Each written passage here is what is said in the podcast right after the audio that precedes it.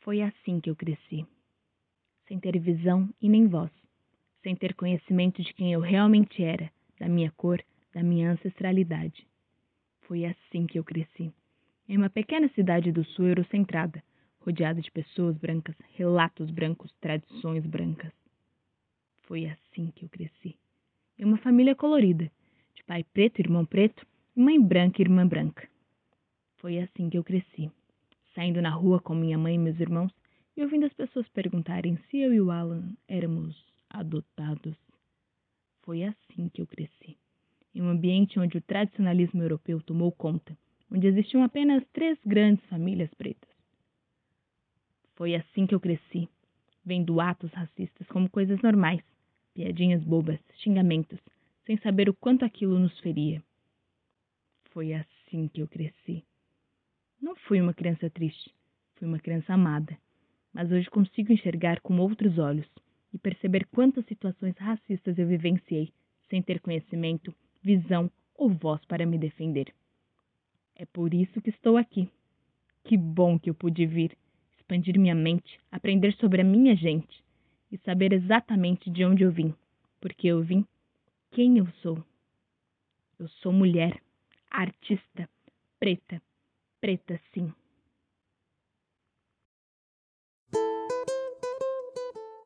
Cinecast, um momento poético no espaço do agora.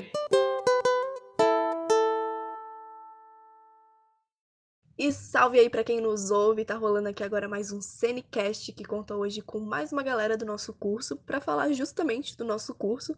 E o palco aqui agora, gente, é de vocês tá? Sentam-se em casa para se apresentarem, falar quem vocês são, o que fazem, que tipo de calor era você e dar uma explanadinha aí pra gente. Certo, então eu vou começar.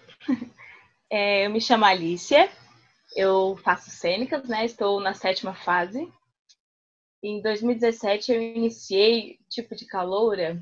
É, eu era uma caloura que estava com muita ansiedade, né? De descobrir o que tinha realmente no curso porque eu sou, na verdade, de Braço Norte, então eu sempre pesquisei sobre o curso, mas eu não tinha certeza do que realmente ia ser.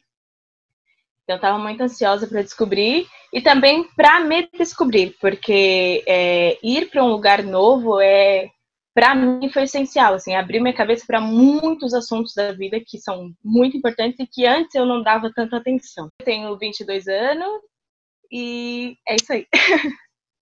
Oi, gente, eu sou a Nathalie, eu sou da turma de 2014 em Artes Cênicas, então a graduação ela já acabou para mim. Atualmente eu sou atriz, produtora e pesquisadora em arte e tecnologia e diretora do grupo The Cups, que fica sediado em Florianópolis, e também trabalho no setor de cultura do SESC. É, quando eu entrei nas artes cênicas, eu acho que eu era o tipo de caloura engajada, acho que eu saí desde a escola eu já tinha um contato muito forte com o movimento estudantil, participei de grêmios. Então, quando eu entrei, eu já fui me inteirar sobre o CA, participei do CA, fui representante discente por dois anos e tive uma relação muito, muito boa, muito interessante com a vida acadêmica como um todo. Assim, foi, foi importante fazer artes cênicas. Eu também vim de outra cidade, eu sou de São Paulo, então, no meu caso, eu vim para uma cidade menor, aqui em Floripa, com uma logística diferente, um pensamento também diferente. Me deparei assim com uma estrutura sulista com a qual eu não estava acostumada, mas ao todo a minha experiência dentro da UFSC ela foi muito positiva. Olá, meu nome é Rafael Gregório. Eu tenho 24 anos, né? Eu sou calouro de cênicas, então comecei agora né, na faculdade agora. Tive só uma semana de aula, então ainda não não pude ter uma experiência tão profunda dentro da faculdade. É, mas estou bem feliz, bem ansioso para ver o que vai rolar, que tipo de experiências eu vou ter. Eu já tenho uma formação, já fiz um curso técnico, então já sou formado. Sim, a minha necessidade de entrar na faculdade foi justamente para adquirir um pouco mais de conhecimento em algumas áreas um pouco mais teóricas e, claro, expandir, expandir também bastante a nossa parte prática, né, que é sempre importante na nossa vida de ator, a gente sempre está aprendendo, sempre conhecendo, sempre buscando coisas novas. Então, estou bem ansioso nesse sentido, estou com bastante expectativas, tentando não criar expectativas, ainda mais com a como tudo se deu para esse ano, assim. E agora eu queria saber de vocês se vocês tinham alguma diretriz ou então um objetivo ao entrar no curso, né? Se foi algo mais espontâneo, no vamos ver qual é desse curso, ou se rolou alguma expectativa em cima, né? Como é que foi essa trajetória para vocês?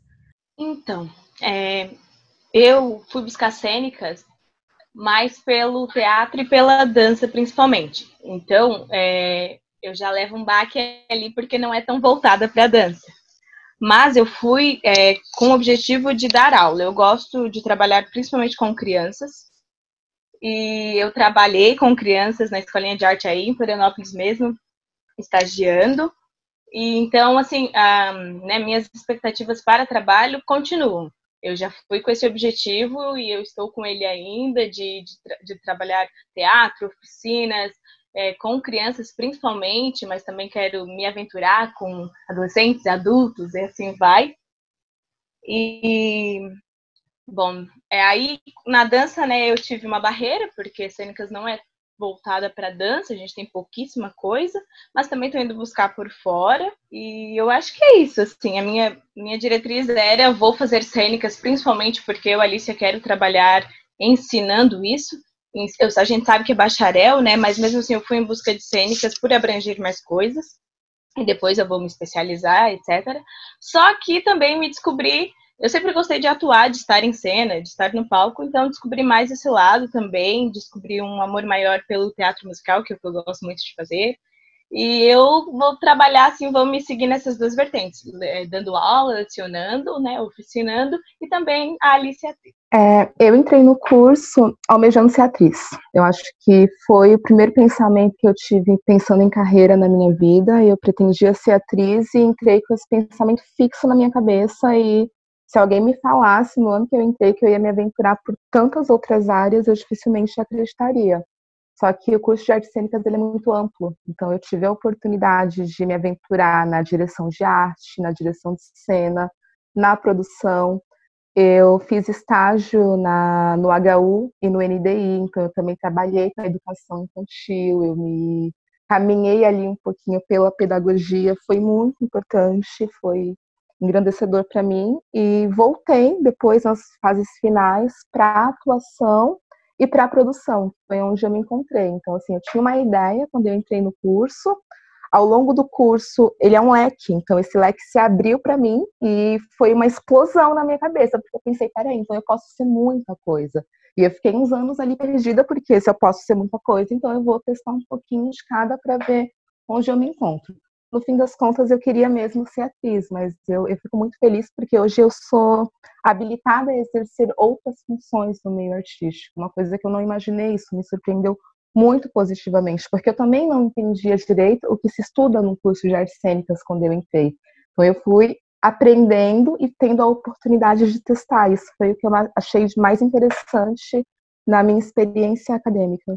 É, eu, eu, como eu disse, é, eu entrei com o objetivo de buscar mais né, conhecimento em diversas áreas, mas meu foco sempre, minha paixão maior é assim, é, sempre, é a atuação. Eu gosto, sempre respirei muito isso. Mas com base nas minhas experiências que eu tive antes também, a gente vai aprendendo que quando a gente começa a se envolver com, com arte, com teatro, a gente acaba fazendo um pouquinho de tudo.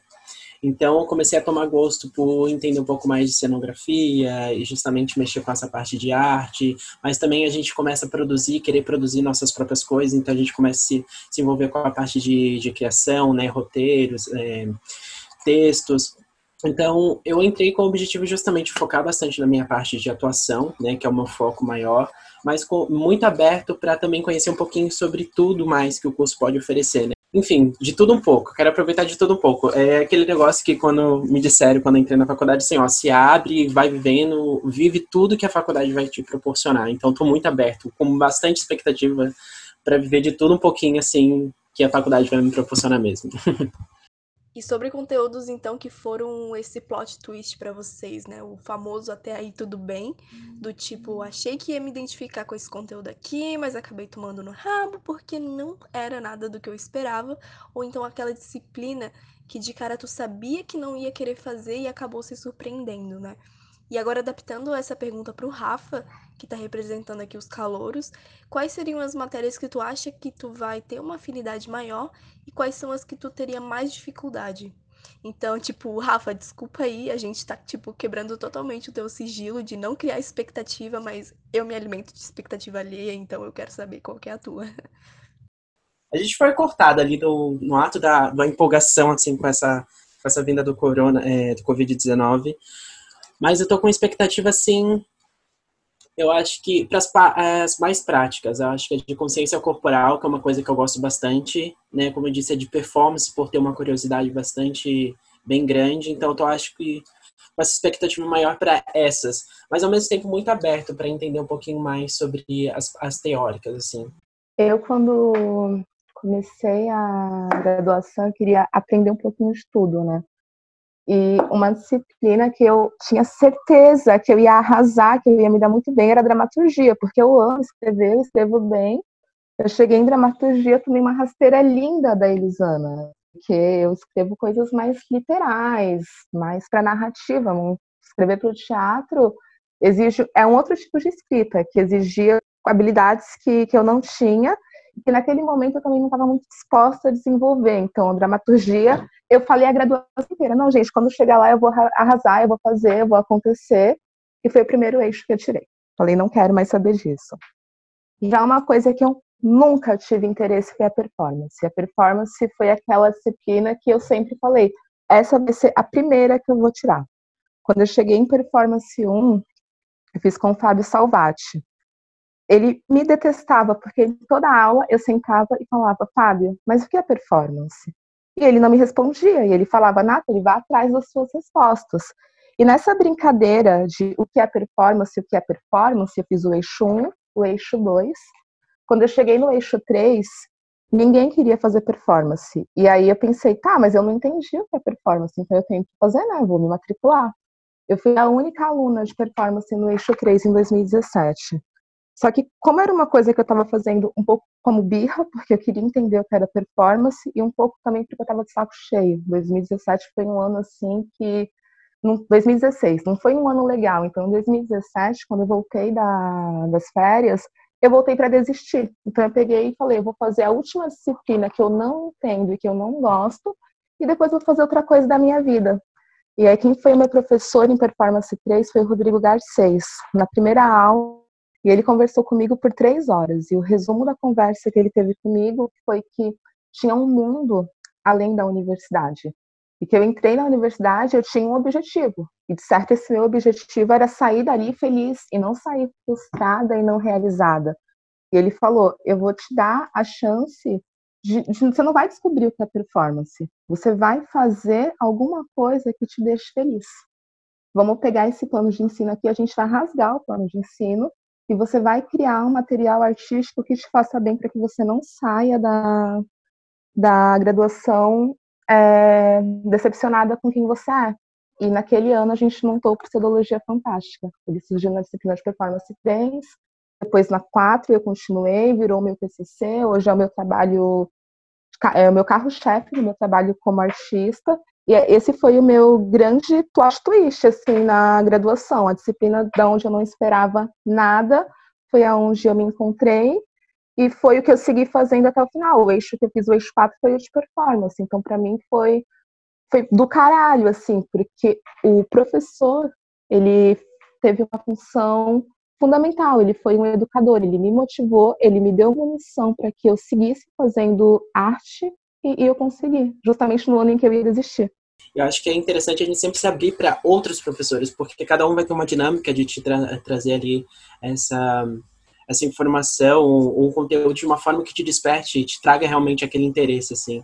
Então, achei muito legal, assim, o fato de tu não ter desistido dessa parte, assim, de querer continuar, assim, e quando tu encontrou alguém que soube te mostrar, sabe, é, matéria ali, essa parte para ti de uma forma que te te despertou algo, tu se encontrou e, e trouxe isso com tanta força que é, levou para o teu lado justamente profissional de, de, uma forma muito interessante, né?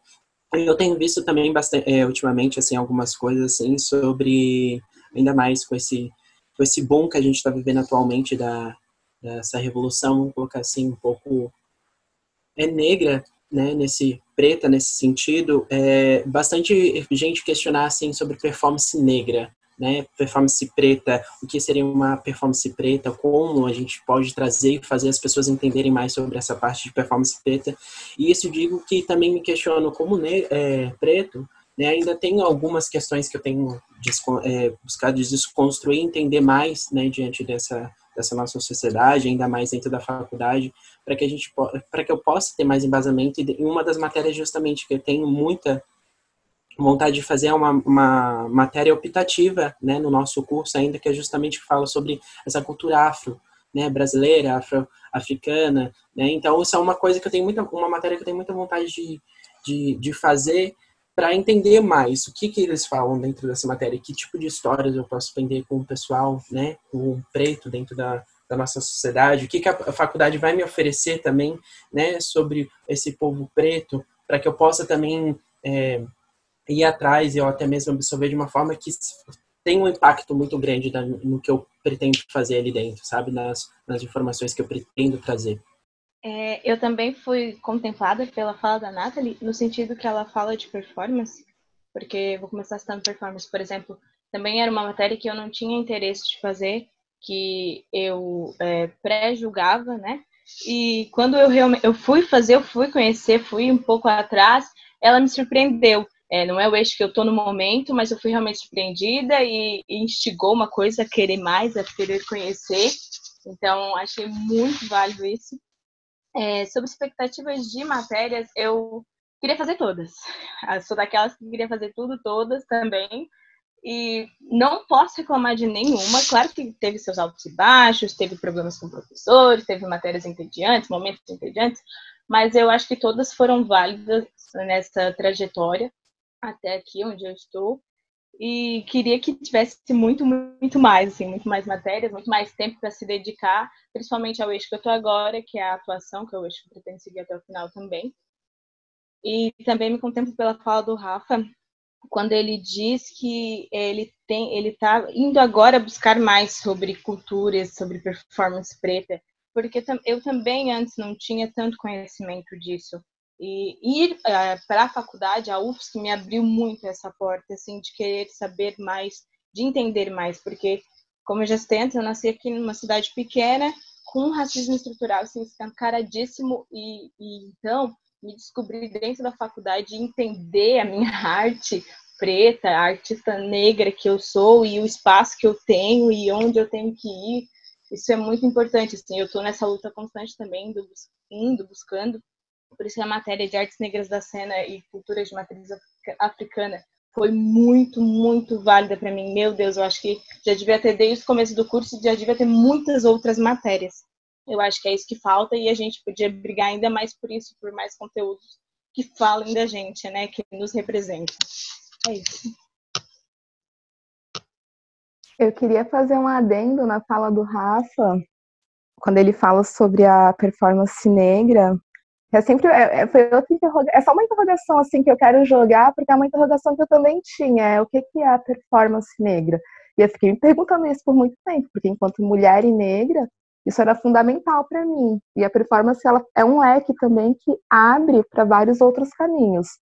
Eu pesquiso a tecnologia na arte, mas também é uma performance negra, porque é uma mulher negra que está fazendo. Então, assim, acho que toda a arte, quando ela é feita por um artista negro, a gente detém ela. Então, não importa o segmento da performance que você vai seguir. A partir do momento que você é uma pessoa preta que está ali fazendo, essa arte é negra e ela é nossa. E já puxando então esse gancho de conteúdo, quando a gente fala de artes negras na cena e que deveria ter mais e já deveria ter no início esse conteúdo, essa matéria, a gente lembra também que essa é uma conquista muito recente, né? E por ser uma proposta nova e não ter, pelo menos não de forma acessível, algum documento da UFSC que disponha dessa lei, né, que é a Lei 10.639, de conteúdos africanos e afro-brasileiros, fala muito de como a gente ainda tem muito chão, né, enquanto reivindicar e brigar por uma instituição verdadeiramente inclusiva. E especificamente sobre o conteúdo de artes negras na cena, eu quero ver, eu quero ver de vocês, ouvir de vocês qual que foi a experiência com esse conteúdo, como é que foi essa trajetória. Então, é, nesse sentido, Assim, eu acho que justamente um dos meus interesses por conhecer mais sobre o que a faculdade vai me proporcionar com arte preta é justamente que eu acho que ainda que eu, que eu sou eu tenho um pouco de déficit com esse tipo de informação, sabe? Eu acho que eu não eu não vejo que a gente tem uma facilidade de encontrar conteúdos ou encontrar informações assim que nos proporcione é, acessar esse tipo de informação facilmente. É, te, o que eu tenho de referências é mais por colegas mesmos, assim, que tem o coletivo Preta, que é um coletivo, assim, que eu acompanho, eu tenho uns colegas dentro dele, e que, assim, eu tenho um pouco atualmente como referência, justamente, sabe, sobre essa parte de performance preta, sobre é, que tipo de, de trabalhos, que é um grupo justamente formado apenas por mulheres, todas pretas, e que falam justamente sobre vários temas que envolvem justamente questões pretas. Isso me interessa bastante, mas eu sinto ainda que eu preciso ter mais esse, esse conhecimento. Esses dias eu também estava até refletindo assim, cara, que referências que a gente tem atualmente, assim, na, na televisão, né, na TV, que, gente, que é o meio que a gente tem mais contato atualmente de arte, de atuação, é, de pessoas pretas assim, a gente tem Lázaro Ramos, a Thaís Araújo, alguns atores que são mais antigos, mas a gente tem um déficit ainda muito grande, sabe? De, de atores, assim. E sendo falando da nossa cultura atual, assim, do nosso país, que é um país muito grande, mestiço, assim, mais de 50% da população é justamente preta, sabe, mestiça, eu fico perguntando, tá, onde estão essas pessoas, sabe? Para onde que eu preciso ir, para onde que eu preciso olhar, onde que eu preciso pesquisar para encontrar essas pessoas, para saber o que, que elas estão oferecendo. Onde estão as minhas referências? Onde está a minha história? Porque a gente não está em lugar nenhum. Sempre que falam dos negros, fala-se muito sobre a escravidão, discute-se vagamente sobre o racismo, mas não fala. Eu conheço tão bem, acho que todo mundo aqui conhece a história da Europa, a referência branca, mas a nossa foi tirada da gente. A gente precisa, a gente cresce nessa ânsia de se entender, se descobrir, é, procurar as nossas raízes, porque todo mundo consumiu da cultura negra. Quando o Rafa fala da, da música, a música, a arte em si é nossa. Tudo se origina a partir da, da cultura africana tiraram tudo da África, roubaram a arte dos negros, expuseram no mundo e omitiram quem foi que fez. E a nossa luta continua sendo: precisamos falar da gente, precisamos nos conhecer. É muito triste uma criança não se enxergar em lugar nenhum. E é mais triste ainda quando a gente cresce e a gente vê que, nossa, a gente continua não tendo referência, a gente tem que ficar vasculhando. E não é porque elas não existem, é porque tem um interesse que nós, negros, não não saibamos quem nós somos, porque a gente vai, se a gente sabe, se a gente tem o conhecimento, a gente tem tudo. Então, eu, quando foi incluída no curso a disciplina de artes negras, eu, eu fiz ela no ano passado, e, e para mim foi, eu senti que tiraram uma venda dos meus olhos. Eu falei, nossa, tinha tudo isso aí e eu não sabia. E olha, como é cruel. Eu estava com 25 anos quando eu fiz a disciplina aos 25 anos, eu descobri um monte de coisas sobre mim, sobre a minha origem, que eu não sabia porque não me deixaram conhecer. Então, é fundamental a existência dessa disciplina, não apenas no curso de artes cênicas, acho que todos os cursos deveriam dedicar uma ou mais disciplinas para falar da contribuição do negro no mundo, porque o negro contribuiu muito até quando a gente não queria contribuir, porque fomos forçados, nossos antepassados foram forçados a levantar esse país. E ninguém continuamos não tendo esse valor. Então, a disciplina As Negras na Cena, ela é muito bonita. E ela é muito doída também. Tinha aulas que eu saía arrasada, pensando a que preço, a que preço eu estou aqui hoje. Foi em cima de muito sofrimento para a gente estar tá aqui ocupando esse espaço, um sofrimento que não acabou. Eu digo e repito sempre, trocaram o chicote por revólveres. A coisa ela continua muito similar. A diferença é que a gente não está mais aceitando isso calado. Eu só acho que, sendo um curso universitário superior, essa disciplina ela deveria vir antes. Ela não pode vir na grade lá na metade do curso. A gente tem o direito de receber isso nos anos iniciais. Do mesmo jeito que a gente recebe dentro das teorias toda a história da Europa. Então, por que, que eu tenho que saber aquilo primeiro? Quem é que decidiu essa ordem do, do que vale mais a pena ser aprendido antes? Porque, para mim, teria sido muito mais significativo dentro do meu trabalho entender mais sobre quem eu sou isso teria se refletido muito antes no, nos meus projetos. Veio tarde para mim, mas veio. Que bom que veio. Ela é muito, muito fundamental e, e ela também me chocou em muitos momentos porque ela trazia a, realidade assim tão forte que às vezes a gente também não quer aceitar essa realidade para não se ferir, né? Mas é, quanto eu também concordo com a Nathalie quando ela diz que a disciplina tem que vir no começo do curso, a gente precisa ver mais isso no começo do curso, quando a gente tem teoria das artes cênicas, a gente só vê o teatro europeu, essas coisas todas eurocentradas, e nada citado pra gente, nem de África, nem de povo preto. Então, é, eu acho que sim, que a gente deve lutar ainda mais. A, a, né, a implantação da disciplina já foi uma conquista né, da Roberta, junto com algumas professoras. A Roberta já é graduada em cênicas, que é uma artista preta também. E eu acho que a gente tem que lutar, a gente não pode desistir e ir em busca mesmo de ter mais disciplinas, de ter mais conhecimento sobre a nossa gente, né? E sim, de trazer mais referências, de fazer as pessoas entenderem que tudo desse mundo se origina também da gente. E, gente, falando aí um pouco de referência, né, que a gente estava comentando sobre isso. É, eu acho interessante porque a gente não tem como referência, não porque não existe, mas porque não divulgam, né? Então, como a Nathalie falou, que ela ficou tipo assim, nossa, existe tudo isso e eu não sabia, então existe um tudo isso. Parece que não existe porque não tá no mainstream, né? Não tá, não, tá, não virou pop. Então, o que é o mainstream? O mainstream é quando a tia que, que limpa o, que limpa o chão, ela fica sabendo sobre o que está acontecendo. É quando a minha vizinha está sabendo o que está acontecendo. É quando o carinha lá, o zelador do meu trampo, sabe do que está acontecendo, sabe? É o que está na boca do povo. Então, muitas vezes a gente precisa ir para um nicho pequenininho para ficar sabendo, sabe?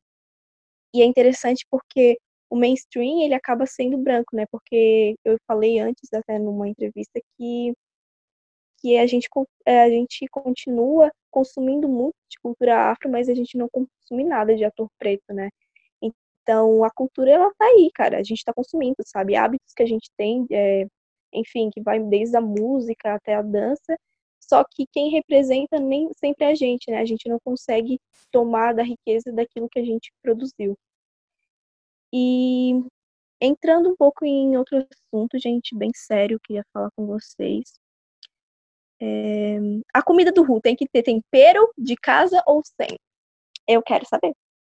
Tem que ter tempero, gente, pelo amor de Deus. Não pode fazer aquele louro só, aquele feijão só com aquela folhinha de louro, falta um sal no é rio. Eu achei Concordo. demais. Vai. Eu achei demais isso, porque, tipo, a gente. Eu sou calor, eu comecei, eu entrei agora, então tô, tô tô me ambientalizando ali sobre tudo um pouquinho, mas a gente já, com alguns amigos, a gente já brigou. A gente tem o nosso kit ru, então a gente precisa levar farofa, precisa levar ali o molinho, sabe? Tem que ter todo esse kitzinho ali preparado pra gente sentar e comer também. Como assim? Eu sou a única cachorrona que come qualquer coisa. A gente come. Eu não, eu não reclamo, não, da comida, tá? Porque eu como ela e ela me salva sempre. Eu gosto muito, mas tem que ter tempero, realmente, gente. Tem que ter tempero, né? Tem que ter um gosto, um sabor, isso é fundamental. Mas eu como. Eu vou lá e como e é isso aí. Eu vou dizer para vocês que quando eu entrei na universidade, a Dilma era presidente e a gente tinha regularmente estrogonofe de camarão no RU, tinha suco, e a última refeição que eu fiz mal tinha sal, assim. Então, não sei se é uma coincidência aí nessas mudanças presidenciais, mas. Anos de ouro. Então, como bem sabemos, 99,9% dos alunos da UFSC não sabem da existência ou então da funcionalidade do curso de artes cênicas na nossa universidade. Isso também se aplica a muitos de nós calouros, né, por, por ser tudo muito fresco ainda, e conforme o tempo vai passando, a gente vai enxergando que cada fase é uma descoberta, e cada semestre uma decepção, e cada decepção acaba sendo uma superação. Mas a gente acaba por não ser visibilizado dentro da universidade, né? E tudo isso para ver aí com vocês o que é e o que não é o curso de artes cênicas na UFSC, para quem ainda não se aventurou a saber. Acho que a coisa que eu mais respondi na minha vida, desde que eu comecei a graduação, eu fui ficando boa nisso, porque não tratam a gente com seriedade. E as pessoas esquecem que o curso de artes cênicas é um curso que forma profissionais capacitados para trabalhar com criação, com direção, com montagem, com interpretação, com filmes. Nosso curso tem toda uma base teórica, que é dividida em blocos. A gente vê isso bem nas teorias, né? Bem delimitado, que tem a 1, a 2 e a 3 e a 4. E isso capacita a gente para pesquisa artística, para dramaturgia e também para produção. Embora eu acredite que em produção o conteúdo precisa ser um pouco maior, falta um pouco de gestão financeira, coisas que a gente não aprende mesmo e é fundamental para produzir qualquer coisa que seja. Então, quando as pessoas que não fazem parte do meio artístico pensam em um curso de artes cênicas, é ainda muito vago a ideia do que a gente faz. E eu acho super importante apontar que a gente trabalha com o corpo, com a mente e com teorias que estão sendo desenvolvidas desde 335 a.C., que é a arte poética lá do Aristóteles.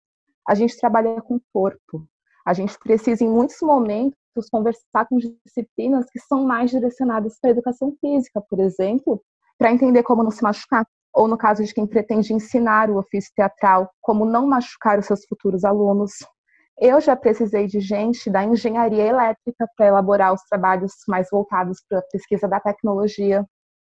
A gente, é, nós, nós adentramos, e aqui, eu acho que na UFSC ainda é um pouco raso, mas a gente também trabalha psicologia, porque as pessoas não fazem ideia do quanto é difícil interpretar um personagem e do cuidado que a gente precisa ter para não trazer isso para nossa psique, porque a gente corre de verdade o risco de enlouquecer. E por isso eu torno a repetir, a professora Priscila é muito necessária. E eu falo dela porque eu trabalhei mais com ela, mas isso com certeza se estende a todos os professores de aula prática toda a aula da Priscila, ela repetia o quanto a gente precisava trazer as situações das personagens para ação física. E se alguém não leva isso a sério, pode ser um caminho muito perigoso. Então, a gente aprende num curso de artes cênicas a ter domínio da mente e do corpo em todas as suas funções. E quem vê isso de fora tem sim um estranhamento. Assim como eu acho super esquisito ficar estudando cadáver na medicina. É esquisito, mas é o que eles têm que fazer. Então, eu acho normal não entenderem muito bem o que a gente faz. O que não é normal é dizer que o que a gente faz não é nada, porque a gente tem que aprender muita coisa em muito pouco tempo. Não é uma escolinha para atuar em Hollywood ou no Projac. Eu entendi a intenção desse exemplo, mas ele precisa parar de ser dado. Hoje eu conversei com o Michael Benedito, que é ator e diretor de cena, ele é formado pela UFSC. Eu levantei esse ponto com ele e ele me trouxe alguns questionamentos. Ele me fez pensar, mas o que é Hollywood? O que é TV? Porque tem obras fantásticas, então qual que é a crítica? Isso precisa ser claro, porque tem muita coisa tosca e tem muita coisa incrível que contribui muito. O Alto da Compadecida é um seriado da Globo. Hoje em dia, o, aquele Hoje é Dia de Maria também é da Globo. E são obras sensacionais. A universidade, ela faz com que nós sejamos comprometidos com o trabalho crítico, mas a gente também precisa saber o que, que a gente está criticando. E não tem nada de legal em passar necessidade para ser artista. Tem muita gente que faz trabalhos para sobreviver, para pagar as contas, e inclusive para é, financiar a produção teatral. 80% dos trabalhos que eu fiz durante a graduação foram com o cinema. Eu tenho mil vezes mais afinidades com a câmera do que com o palco. Então, quando a gente fala, não é uma escolinha para atuar em Hollywood ou no Projac, a gente está se colocando numa postura de desprezo por quem quer atuar na TV e no cinema. E isso não é demérito nenhum. Muito pelo contrário, eu adoraria participar de uma produção de Hollywood. Meu sonho. É, e acho que por ter trabalhado muito com cinema, eu tenho essa postura defensora, porque, gente, isso não pode acontecer de jeito nenhum a gente já é tão menosprezado pelas outras pessoas que a gente da arte não pode diminuir os outros tipos de arte. Tudo bem se a pessoa quer ir para a TV, tudo bem se ela quer ir para Hollywood. E então eu digo que não, o curso de artes cênicas não é uma escolinha para atuar em Hollywood ou no Projac.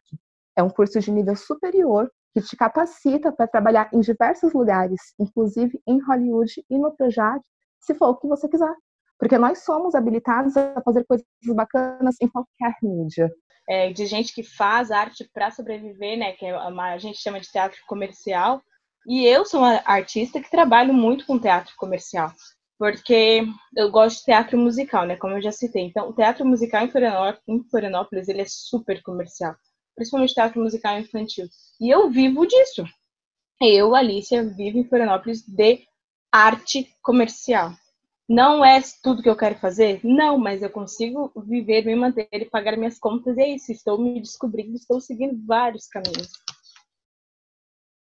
E eu até queria ver também com vocês a questão da relação que vocês têm com a comunidade não artística, né? Porque é muito comum, principalmente quando a gente fala de internet, a gente vê pessoas que são obcecadas por personalidades artísticas, por artistas e pessoas públicas em geral que causam um impacto, né? Que tem uma personalidade e estão lá é, a todo momento aplaudindo, né? Dizendo lacrou, muito linda, maravilhosa, lindo, maravilhoso, não erra nunca. Só que em contrapartida, quando vê uma pessoa dessas, sem a fama e sem a glamorização no mundo real, é a primeira a abrir a boca para falar mal, né? Esse tipo de pessoa não gosta de artista, eles gostam de famoso, né? Então, como é que é a interação de vocês com os demais, né? E como que vocês são vistos por fora dessa comunidade? Então, eu vim para Floripa estudar. Então, todas as pessoas que eu conheço nessa cidade são do meio artístico, assim, de verdade. Eu não tenho um amigo que não seja da arte aqui. E o meu maior vínculo com a comunidade não artística acaba sendo os meus amigos de São Paulo e a minha família. E como, eu acho que eu tenho uma personalidade assim bem, bem comum, sabe? Então nesse ponto assim ninguém olha para mim e identifica artista, mas do, dos meus amigos da minha família que, que sabem o que eu faço, com que eu trabalho, eles acham que a minha vida é incrível. Há seis meses atrás eu estava em casa surtando com os meus pais, porque eu tinha um prazo muito apertado para entregar um projeto, eu não tinha dinheiro para fazer. E a minha mãe, ela não conseguia entender como que eu tinha acabado de receber um prêmio e eu não tinha dinheiro. E aí eu precisei sentar e explicar para ela que eu, Nathalie, trabalharia por 12 meses para receber R$ 1.200. E eu comecei a sacar como que nós artistas somos vistos pelos pela comunidade não artística. As pessoas pensam que, que a gente passa num edital, por exemplo, e muda de vida, né? Ninguém para muito para calcular que, na verdade, a gente paga para trabalhar. Quando você pensa em 20, 30 mil reais, parece valores altíssimos. Agora, para e divide isso para uma equipe com 10 pessoas, transporte, alimentação, locação de equipamento, palco em teatro, é muito pouco e normalmente falta grana para a gente. Muitas vezes, acho que nem a gente entende muito como que isso funciona, porque a universidade não ensina direito a controlar as finanças e a pensar em valores de projeto. Isso a gente aprende fazendo. Eu acho um absurdo que ainda seja um mistério para as pessoas que não trabalham com arte o que a gente faz. É um absurdo que as pessoas achem caríssimo, por exemplo, pagar 50 reais no ingresso, porque elas não sabem o custo de uma produção. A comunidade não artística, para mim, ela pode ser dividida em dois grupos. O grupo que entende o valor e a importância da arte, mas ainda assim acha que a gente vive uma vida glamurosa e boêmia, e os que acham que a gente vive de lei Rouanet mamando nas tetas do governo. É, eu também fico muito pensando nisso, assim, porque realmente quem me vê também não, não julga assim só pela visão, ah, ela é artista. Mas quando eu falo, né, ah, eu faço artes cênicas, eu trabalho com arte, a pessoa, ela, a pessoa que é leiga, ela fica assim te olhando, ou ela te faz mil questionamentos sobre. E, eu acho que para lidar com essas pessoas, a gente tem que ter muita paciência e tentar explicar, né? Tentar mostrar para a pessoa, para a pessoa é, como é viver de arte, né? Trabalhar com arte. E muitas vezes as pessoas não querem entender, não estão nem aí, ficam só com a opinião delas. Tem muitas bestas, mas também tem aqueles que nos apoiam, né? E também como é, eu também vivo num meio assim que hoje eu sou rodeada por muitos artistas, então a gente muito se entende, né? E as pessoas que vêm de fora, assim, realmente elas não não entendem e às vezes eu não sei nem como passar isso para elas. Eu também estou nesse processo de aprendizado, assim, de como demonstrar para as pessoas é, o que eu faço e o, a importância que isso tem. Às vezes também não dá nem vontade de demonstrar e eu deixo pessoas, ah, tudo bem. E algo também muito importante quando a gente fala sobre ceder espaço, sobre ocupar espaço, é, é sobre a branquitude, né? Onde é que ela se encaixa numa luta e numa postura antirracista. E eu costumo repetir uma fala que é sobre a diferença de falar de e falar sobre. Falar de, eu falo com propriedade, eu falo de dentro. Agora, falar sobre, eu falo superficialmente, eu falo de fora. Então, pessoas brancas, elas podem e elas devem falar sobre questões raciais e o racismo mas elas têm que se colocar no lugar de, de uma quebra, de uma sistemática e não no lugar de uma experiência, de uma propriedade e protagonismo, né? E isso tudo sem esperar nada em troca, né? Então a gente não precisa jogar confete cada vez que uma pessoa branca tem um ato antirracista. Isso não é sobre desrespeito, e sim é sobre saber que se você faz algo porque acredita, então não tem sentido nenhum ficar esperando uma moeda de troca. É, a gente precisa entender que o racismo é um fenômeno que desumaniza, que nega a dignidade das pessoas com base na cor da pele, no cabelo, nas características físicas. Então, acho que o primeiro ponto para entender, o primeiro ponto é entender o que é o racismo e depois perceber qual é o papel que a pessoa branca ocupa na sociedade. As pessoas brancas elas precisam entender que elas têm uma vantagem estrutural na sociedade brasileira, independente de qualquer coisa. A pessoa branca ela pode ser pobre pra caralho, assim, financeiramente falando, e ainda assim ela vai ter uma vantagem. E essa vantagem são os privilégios. E muita gente ainda se recusa a aceitar isso. Mas o fato é que ninguém morre só por ser branco. Os brancos têm, inclusive, a vantagem de serem responsáveis por eles mesmos. Uma vez eu vi um exemplo que era ótimo, que era assim, é, ninguém chega num branco e fala, você, como branco, o que, que você acha do Bolsonaro? Mas toda hora chegam uma pessoa negra e dizem, você, como negro, o que, você acha do Obama? O que, você acha do Pelé? O que, você acha da Oprah? A gente, negro, nós negros, temos que ter opinião e responder por todos os negros que existem. Assim, sobre esse tema, assim, eu tenho refletido bastante, tenho buscado é, é, entender bastante, eu tenho acompanhado bastante coisa que a Djamila né, Ribeiro, é, uma filósofa, é, comenta sobre, que eu acho que, assim, eu sempre tive na minha cabeça, assim, acho que dentro de uma sociedade a gente todos podem falar sobre qualquer assunto, mas a gente precisa justamente entender do seu lugar dentro da sua da, daquele assunto. Qual é a sua visão? Da onde você de de qual lugar você vê aquilo, sabe? Então, quando a gente fala sobre racismo, assim, a gente tem que entender que o negro vive o racismo. O branco, ele enxerga ou não, ou finge que não enxerga sobre isso. E o, eu acho que o primeiro passo, assim, para a gente entender um pouco mais sobre isso, diante da branquitude, a branquitude entender e aceitar que racismo existe, sim. Por mais que isso não aconteça contigo, mas ele existe sim. Você precisa apenas abrir seus olhos para entender da onde que ele vem e quem realmente sofre esse racismo, né? Que somos nós pretos. Então, é, eu fico me questionando muito sobre isso também, porque eu tenho um sobrinho que é branco, né? Ele é pequenininho, mas eu fico pensando assim, tá? Como que eu vou, o que que eu posso ensinar para ele, para que ele cresça e entenda que ele tem alguns privilégios por ser branco, mas que ele possa usufruir desses privilégios para que possa ajudar as outras pessoas, sabe? Então, eu fico me questionando muito isso. Eu acho que o caminho para a gente entender é, é quebrar essas barreiras também é muito tipo de questionar, sabe?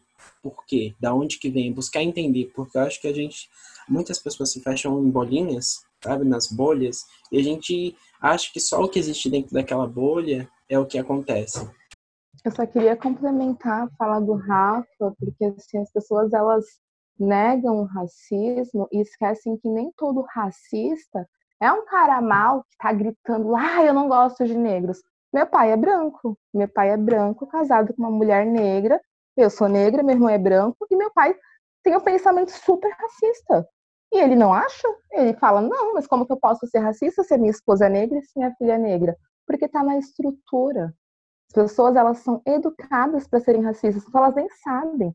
Por isso que eu digo, o fundamental é falar o que é o racismo, o que é o pensamento racista, porque isso foi naturalizado no Brasil. Tem muita gente, ainda acredito assim, eu não acho que a maioria das pessoas estão querendo matar a gente por aí. Tem muita gente que quer mesmo. Mas não, tem gente que é racista e nem sabe. Só que essas pessoas que não sabem é que perpetu perpetuam esse tipo de pensamento. Precisa ser ensinado o que é o racismo e como combatê-lo. E agora, aquele momento final, gente. É, para quem quiser falar de alguma coisa, alguma participação, se promover, esse aqui é o momento holofote. Sintam-se à vontade para falar sobre participações, projetos, alguma ambição que vocês estão tendo no momento. Eu sou diretora do grupo The Cups. A gente trabalha com o espetáculo Psicologia Fantástica, que é um espetáculo multimídia que fala sobre o uso compulsivo da internet. A gente está com esse espetáculo em cartaz desde 2017 e agora a gente ia começar a turnê 2020 com o apoio dos editais Elizabeth Anderle e Pracênicas. Só que devido à pandemia, a turnê precisou ser cancelada e a gente vai voltar em janeiro de 2021. Mas, a princípio, como a gente ainda está trabalhando em roteiros, em migrar o espetáculo para o meio digital, é, eu peço para que vocês acompanhem o grupo no Instagram. Tá lá, é The Cups, os copos em inglês.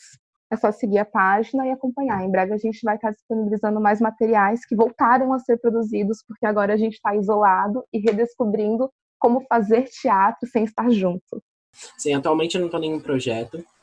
É, eu tenho, estou com bastante ideias, assim, desenvolvendo algumas, alguns projetos, eu acho que interno, mas ainda sem previsão para data. Eu acho que eu estou num momento muito de, de reorganizar. Eu acho que o meu foco atual nesse momento, nessa fase do ano, era justamente focar na faculdade, né, absorver tudo o máximo que a faculdade pudesse me proporcionar. Por isso que eu estava procurando não me envolver com muitas coisas nesses momentos. Mas se você quiser me, me quiser no teu, no teu projeto, vai lá, me chama, Rafael Gregório. Meu, meu número de celular é 999. Anotou? É isso daí. Então, sobre projetos, assim, é, eu estou participando de alguns musicais da Grande Florianópolis, de produtores. É, no momento estou com um musical de Chicago, o Grande Show, que é inspirado no Rei do Show e também um musical que é Moana. E Moana está previsto para ser apresentado em drive-in, que é uma nova forma de fazer teatro neste momento, né? Já que a gente não pode lotar a plateia do teatro, é, tem um espaço que chama Arena Petri, que está lançando essas, é, esses espetáculos, shows, eventos, cinema, enfim, em drive-in, né? Quando, quando a família assiste de dentro do carro. Então, estou com esses três projetos e um deles está para ser apresentado, né? A gente está se organizando para apresentar nesse formato. E é isso. Colocar aqui para vocês uma página muito, muito, muito, muito interessante, que eu sigo ela no Twitter, mas ela também tem agora no Instagram, que é Lista Preta. Então, quando a gente fala sobre referências, principalmente o Rafa que está buscando referências, aqui tem muita, muita coisa, inclusive de podcast, eles fixaram agora e muito conteúdo do que está acontecendo é, Brasil afora, né? Então, eu não sei se aconteceu de vocês verem isso, mas agora nesse período de isolamento veio uma onda muito forte de divulgação é, em rede que saiu muitas vezes do boca a boca de alguns artistas pretos e veio para essa plataforma, veio para mídia, né? Então, agora eles estão começando a divulgar, mas a gente tem que saber aonde a gente procura, né? Então, se vocês quiserem acompanhar, não sei se alguém acompanha já, se alguém vê, mas é o nome é Lista Preta, tem muita coisa, muita coisa boa, principalmente no Twitter, eles já, tá, já fizeram bastante coisa. Tem Alma Preta, tem Mundo Negro. Então, tipo assim, eles, eles é, usam da, da visibilidade deles para ir retweetando pessoas e, e, e participações e feats e várias coisas que vale muito, muito mesmo a pena ser olhado, porque é aquela coisa, né? A gente é invisibilizado, a gente, não é que a gente não exista. Eu queria pegar o gancho também, então, e fazer uma divulgação. Tem uma CIA que chama CIA Nosso Olhar, que ela é de Florianópolis e ela é uma CIA de elenco preto. Eles já montaram um espetáculo ano passado. E, e eles estão com o Instagram nesse, nesse momento movimentando, divulgando é, é, artistas, livros, filmes, é, seriados, é, enfim, é, coletivos, muita coisa de trabalho de, de, da nosso povo, né? Trabalho preto e é muito massa, assim. Então, para quem não tem referência, não tem onde procurar referência também da área artística, segue eles lá, Cia Nosso Olhar no Insta, que é muito bom e eles deixam tudo muito organizado e, cara, eu tô aprendendo muito, muito com eles. E já para ir finalizando, eu queria agradecer o convite, primeiramente. Muito obrigada por me permitirem estar aqui nesse momento, dividindo essa conversa com vocês e aprendendo muito com vocês.